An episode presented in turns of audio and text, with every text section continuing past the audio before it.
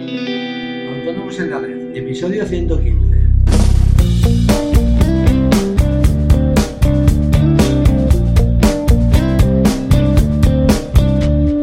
Muy buenos días a todos y bienvenidos un día más, un viernes más, hoy 26 de febrero de 2016, a Autónomos en la red, el podcast en el que hablamos de todos aquellos temas que nos interesan a los autónomos.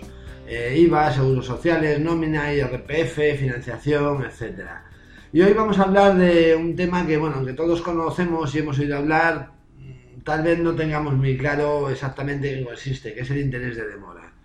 Eh, pero antes, ya sabéis, recordaros que en asesoríafiscalautónomos.es os ofrecemos todos los servicios de contabilidad e impuestos que os ayudarán a gestionar mejor vuestros negocios y a optimizar vuestra factura fiscal.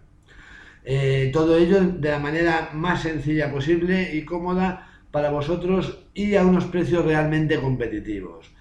Toda la información la tenéis en nuestra web, os repito, asesoríafiscalautónomos.es. Cualquier duda que tengáis, bien sea sobre nuestros servicios, dudas fiscales, eh, sugerencias para nuestros podcasts, eh, podéis enviármelas a través del formulario de contacto de la página y os las responderé de manera personal o, por qué no, con un podcast sobre el tema. Bueno, ya centrándonos en el tema, vamos a ver qué es el interés de demora. Eh, la Ley General Tributaria define el interés de demora como una prestación accesoria, es decir, es un recargo añadido a algo que tenemos que pagar. Eh, se le exige a los obligados tributarios cuando eh, se paga fuera de plazo o, bien cobremos una evolución improcedente.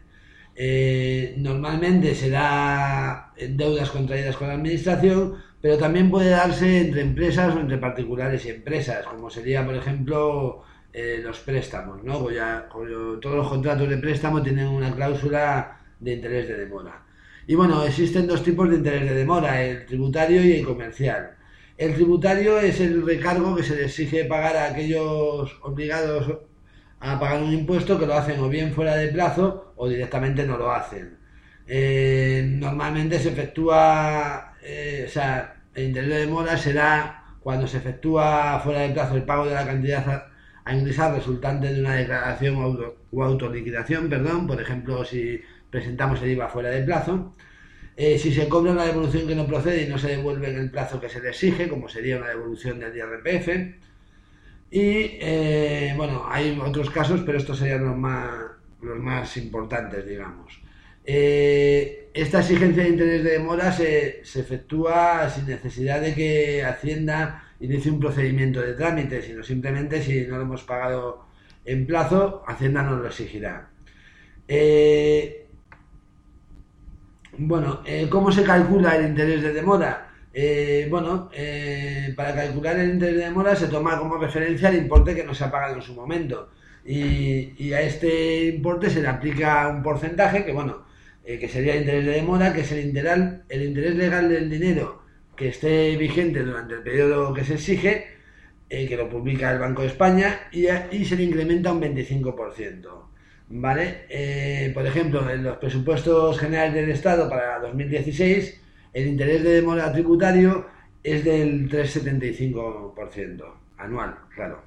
¿Vale? Eh, en cuanto al interés de demora comercial, bueno, pues simplemente el interés que se que se pide cuando, cuando no pagamos una deuda. ¿no? Eh, el objeto de la ley 3 2014 que, que, establecía el interés de demora comercial es combatir el abuso y la morosidad en el pago de las deudas dinerarias en perjuicio del acreedor. Eh, tiene lugar pues cuando eh, hay que realizar un pago y, no, y no, se, no se efectúa. ¿Vale? Entonces, eh, se puede exigir desde, el momento en que el obligado al pago de una deuda, eh, que sea resultado de una operación comercial, pague fuera de plazo. Eh, para exigir el pago al deudor no es necesario que el acreedor avise del vencimiento al deudor y tampoco es, necesario que, informe al deudor del inicio de un procedimiento de cobro. para poder exigir el cobro de los intereses de demora, el acreedor debe, por un lado, haber cumplido sus obligaciones contractuales y legales y por otro lado no haber recibido a tiempo la cantidad de vida, ¿vale? Salvo que el deudor pueda demostrar que, no es culpable de ese retraso en el pago. Y bueno, eh, para calcularlo, eh, en primer lugar se, se atiende a, lo que se haya pactado en el contrato y si no se hubiese estipulado, el interés de demora será el fijado por el, por el tipo legal. ¿Vale? Eh, entonces, el tipo legal se obtiene del interés aplicado por el Banco Central Europeo en su operación principal de financiación más reciente y a esto se le añade un 8%. ¿Vale? Eh, y esto es todo por hoy. Eh, como siempre, agradeceros vuestras reseñas y valoraciones de 5 estrellas en iTunes, pero, vosotros, pero sobre todo, perdón, muchísimas gracias por estar ahí por vuestro feedback, que para mí es valiosísimo y me ayuda muchísimo a tratar los temas que, que más os interesan. Solo me queda desearos un feliz fin de semana, que recarguéis las pilas y nos vemos en, el lunes con más autónomos en la red. Adiós.